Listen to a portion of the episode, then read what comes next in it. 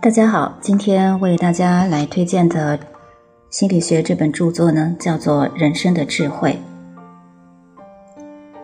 首先，让我们来看一下这本书的专业词：抑郁。抑郁是这个世界的本源，它超越于时间、空间和因果以外，既没有原因，也没有目的，它盲目不顾一切地争取客体化。我们这个存在于时间、空间。遵循着因果律的复杂多样的现象世界，就是抑郁的产物和表现。由于抑郁在客体化的过程中遵循着个体化原理，亦存在于现象世界中的具体单个组成部分的抑郁各自为战，为生存发展而努力。在现象界中，这也表现在低一级的形态向着高一级的形态争取斗争之中。菲利斯特人，源自德国的大学生词汇。他们由于仅仅具备了那常规的有限的智慧配给，所以他们并没有精神思想上的要求。后来这一名称有了更深一层的含义，虽然它和原来的意思依然相似。菲利斯特人指的是和缪斯的孩子恰恰相反的意思，那就是被文艺女神抛弃的人。确实。从更高的角度审视，我应该把菲利斯特人的定义确定为所有那些总是严肃古板地关注着那并非现实之现实的人。公民名誉，它所根据的是这样一个前提：我们必须无条件地尊重每个人的权利，因此我们不可以运用不公正和法律不许可的手段谋取自己的利益。这是人与人之间进行和睦交往的条件。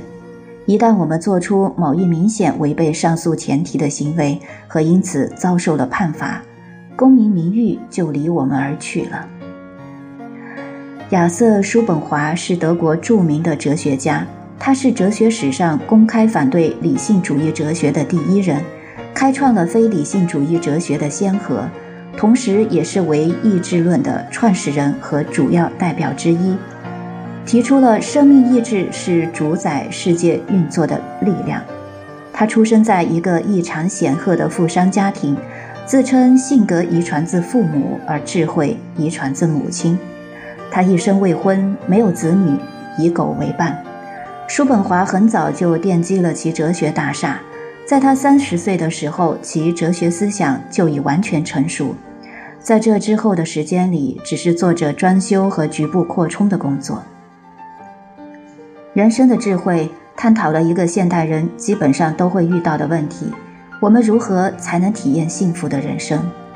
幸福是每个人都期望的，但是我们在追求幸福的过程中，还是会遇到重重阻碍。本书正是围绕着幸福这一主题展开，讨论的事情也与我们的世俗生活最为接近。诸如健康、财富、名声、荣誉和待人接物所应遵守的原则等。本书从幸福的本源说起，让我们清晰认识到幸福是源于自身的。我们的个性与思想对于幸福的体验至关重要，而日常的社交不过是让我们变得平庸。最后，在要么孤独，要么庸俗的问题上，也透彻地讨论了其可行性和价值。人生的智慧是叔本华晚年的作品。叔本华之前所著的《作为抑郁和表象的世界》，曾受到了出版商的冷落。在很长的一段时间里，他的作品与思想都没有获得认可。到了1850年，他的最后一部著作《附录和补遗》问世。人生的智慧实际上也是取自其中。这本书终于令叔本华在沉寂多年后一举成名，也让这位哲学家的话得以应验：真理可以耐心等待，因为真理是永存的。